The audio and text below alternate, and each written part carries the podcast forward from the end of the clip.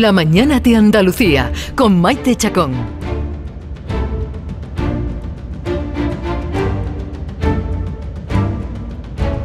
Termina un año, comienza otro, pero los problemas están ahí, ¿eh? Eso no se acaban. Francisco Arevalo, buenos Hola, días. buenos días. Feliz año. Igualmente, feliz ¿Ha si- año ha para sido todos buena la oyentes. entrada de- del año? Sí, no ha sido mala. Ha sido ¿Lo- ¿Lo buena. has pasado bien? ¿Te has Sí. portado bien? Me he portado bien. Eres un niño Yo siempre bueno. me he portado bien. Bueno, vamos a empezar por el principio. Vamos a empezar a recordar lo que nos contaba Enrique con un problema en asistencia en carretera, con un seguro, con los seguros Pelayo. y a la hora de salir del trabajo del colegio en, en Avenida La Florida de Marbella, a las 2 de la tarde fue a poner en marcha el vehículo y el coche no, no arrancaba. Pues ella cogió y llamó a la grúa de asistencia del seguro Pelayo. Y vino el asistente, el gruista, y le dio tres fuertes descargas al, al coche.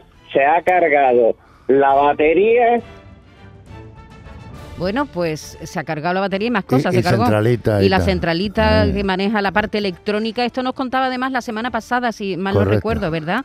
Y, y Enrique, buenos días. Hola Enrique, Sí, buenos días. ¿qué tal? Bueno, hemos recordado tu caso que nos sorprendió a todos porque es un caso terrible, ¿no? Que el, propio, la propia grúa te estropee el coche cuando has tenido un problema en carretera, pero creo que Francisco Arevalo tiene algo que contarte. Yo creo que él, que nos cuente mejor él, y luego yo voy a exponer Venga, perfecto, mi pues venga. razonamiento, si no te importa. Venga, cuéntanos, Enrique. ¿Qué ha pasado? Pues nada, ya, ya han pasado 60 días y todavía estoy sin coche. Bien. Nos dijeron que tienen que pedir ahora la, la centralita, tienen que pedirla a Granada o Madrid Ah. y si no, a Francia. Sí. Es decir, que no te dan ni siquiera una fecha aproximada de cuándo puedes tener tu coche otra vez contigo, ¿no? Exacto, exacto. Pero- Y sigo y sigo sin tener coche de sustitución. Vale. Enrique, creo que lo más importante, y está bien que no tengas el coche, porque eso lo sé yo, es que digas la resolución que entiendo que es positiva hacia vosotros, que es la que me ha dejado un poquito desorientado. Primero tenías que haber comentado mi opinión, que está resuelto por parte de Pelayo eh, de que no te pagaban estos daños y que ahora sí te los pagan, ¿no? Sí, sí, sí, efectivamente. Claro, Eso pues- al final me lo van a pagar ellos, Pelayo. Eh, eso era muy importante Claro, que lo claro. dijeras, que, que has salido pegando escopetazos, que me parece estupendo. ¿eh? Y luego, segundo, que evidentemente el taller ha intentado, yo he contactado con el taller, eh, está intentando por resolverte las piezas nuevas que hay que poner y una vez que le ha dado las instrucciones Pelayo, y, y- y bueno, pues esa pieza no está o esas piezas no están, están pedidas y te la van a solucionar el coche para dártelo lo antes posible. Por lo tanto, eh, creo que hemos avanzado algo, en mi opinión. Es decir, resuelto la parte económica, ya, Sí. ya Enrique no va a tener que A- pagar a- nada. A él le habían rehusado el, Sí. el siniestro, por lo tanto, él tenía que pagar en torno a cuatro mil y pico euros, ¿vale? Y ahora, pues Pelayo eh, ha retomado, que yo agradezco a Pelayo eh, mucho esta decisión, que es eh, inteligente.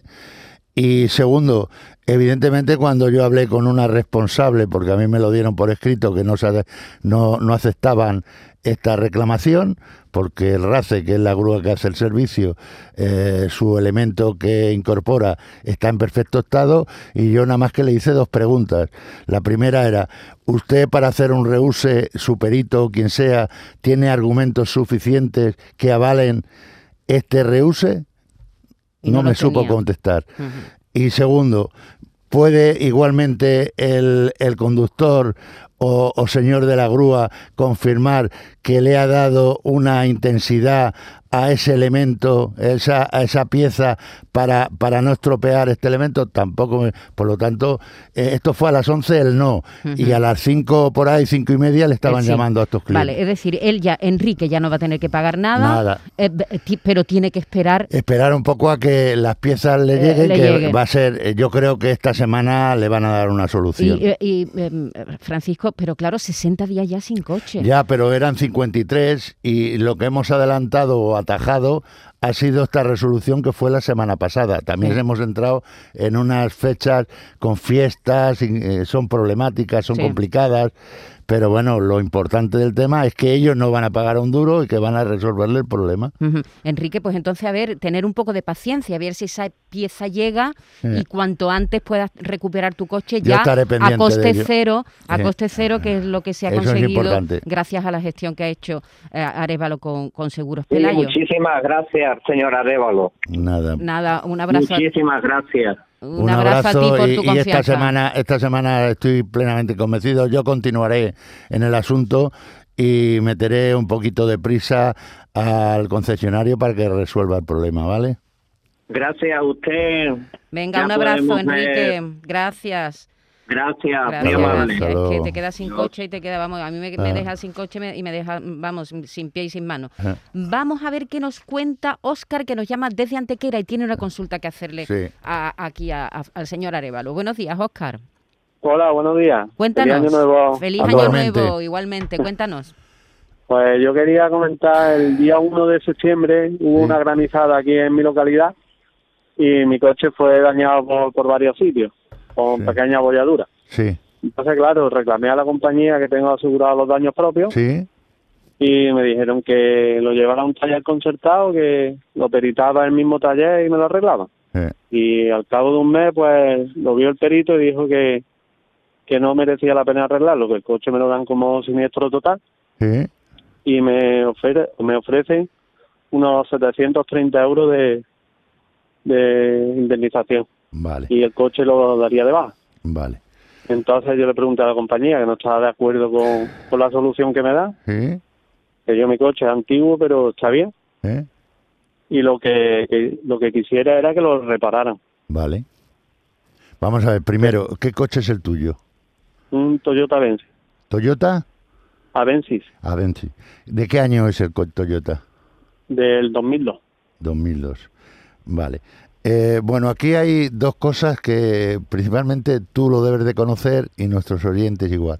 Esto es un siniestro con- del consorcio, o sea, es un, un hecho extraordinario y Sí. ya el seguro, el seguro de daños propios sí debería de intervenir en reparar el daño y reclamar al consorcio. El consorcio tiene que aportar el 75% de los daños, ¿vale? Esto a, a Liberty, ¿vale? Sí. De, de cualquier forma, yo, eh, y lo mismo que lo voy a decir aquí en antena, te, te voy a dar la clave, eh, eh, porque tengo tu teléfono aquí, te voy a llamar eh, luego para darte las claves de cómo solventar este problema. ¿Tú me puedes decir el presupuesto o la valoración que ha hecho el perito o el taller? No, me han dado que le dan el valor venal. No, pero Son- la valoración, yo estoy diciendo que si La hay de un valoración del perito... arreglo, ¿no? Ah, efectivamente, No. debe haber una valoración del daño. No, no me lo No han la, dicho. no la sabes, ¿no? No. Bueno, pues yo te voy a dar unas claves para intentar resolver tu problema, porque si son es una granizada, pues debe Sí. tener eh, abolladuras pequeñas en todas las partes superiores del vehículo, digo techo, capot, aletas, Sí, eh, maletero. maletero, en fin, las partes Está, eh, altas principalmente. ¿Tan afectado está, Óscar, para que lo den por siniestro? ¿Tan No, el problema es No, el, lo que pasa por la el edad valor, que... el valor Claro. del coche es. Pero eh, aquí, evidentemente, el, el valor del vehículo, eh, hay que identificar bien el vehículo para valorar ese vehículo y a lo mejor no está en 700 euros y está en más. Eh, no es el primer caso que ha salido aquí, que la- una compañía de seguros ha dicho que vale 1.200 y luego hemos dicho que vale 3.000, ¿vale? Mm. No es, eh, no es tu caso el único. Por lo tanto, yo te voy a ayudar un poquito, eh, que sea una consulta, para intentar solventar este problema, ¿vale?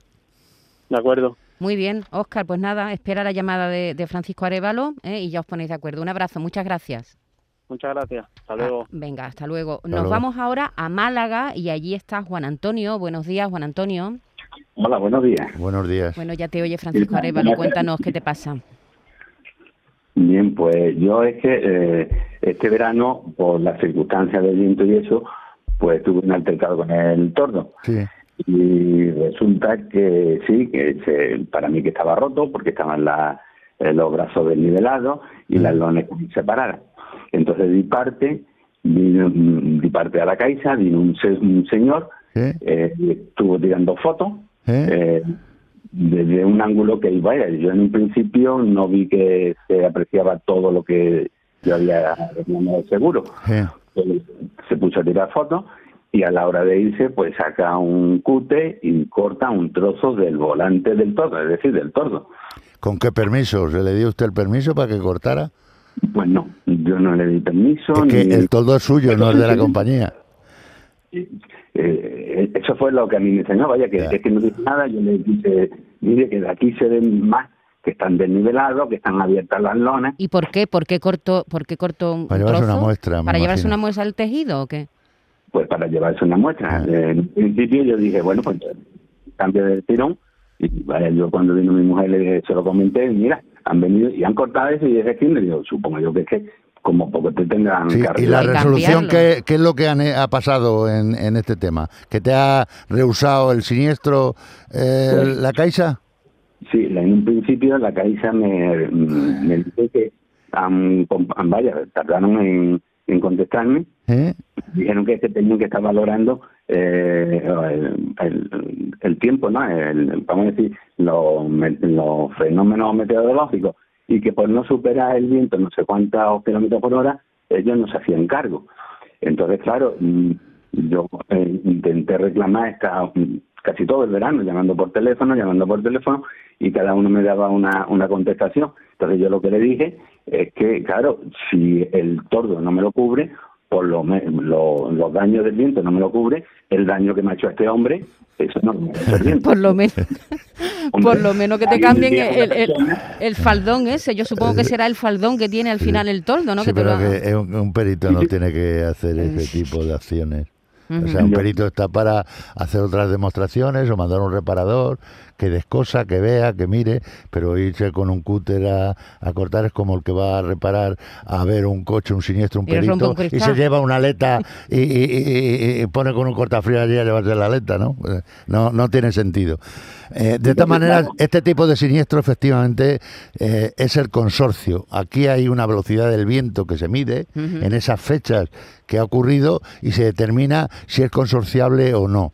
De cualquier forma, está amparado también por el, el seguro de hogar, ese toldo, a no ser que haya un mantenimiento, un mal mantenimiento de ese toldo, que, que yo voy a analizar con la compañía de seguros a ver qué ha ocurrido ahí, ¿vale? Y vamos a, a intentar ayudarte, ¿vale?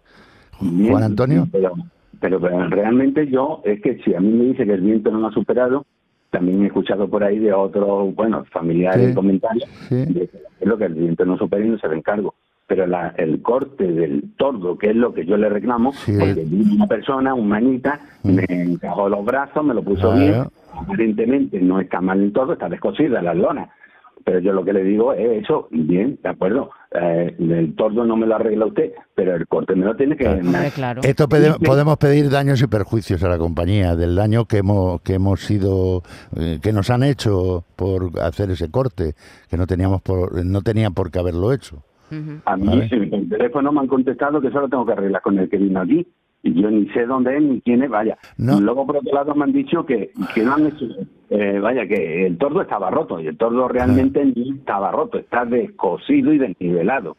Muy y luego, bien. por otro lado, me dicen que ese es el protocolo para actuar. Y, y es que no me quieren contestar. no Le he pedido hasta cómo darme de baja y no me contestan. Bueno, pues- para Bueno, pues Yo- a- yo se va a enterar, que nos tenemos que ir ya, eh, Juan ¿Vale? Antonio, que se va a enterar Francisco Arevalo qué, es lo que ha pasado ahí, pero desde luego, claramente, si alguien viene con un cúter, ¿no? A ver nuestro toldo, no le tenemos que dejar que corte Claro, nada. sí. Es una Eh, lección que hemos me- me- aprendido. Me, da la sensación de, cúter, que, no- nada. No, que no ha ido eh, un perito, ha ido un reparador. Me da la sensación Ah. por las últimas palabras Sí, que ¿no? ha dado. Que puede Pero ser- tampoco eh, tiene el derecho de cortar nada. Claro, a no ser que efectivamente le hayan Que dicho le pida pues sí, permiso, Claro, claro. que le pida permiso, que se lo den. En fin, que la semana que viene resolveremos este y otros asuntos. Muchas gracias, Francisco Gracias Arevalo. El lunes lo esperamos. Nosotros oímos el boletín de noticias de las 11 y enseguida estamos aquí de vuelta.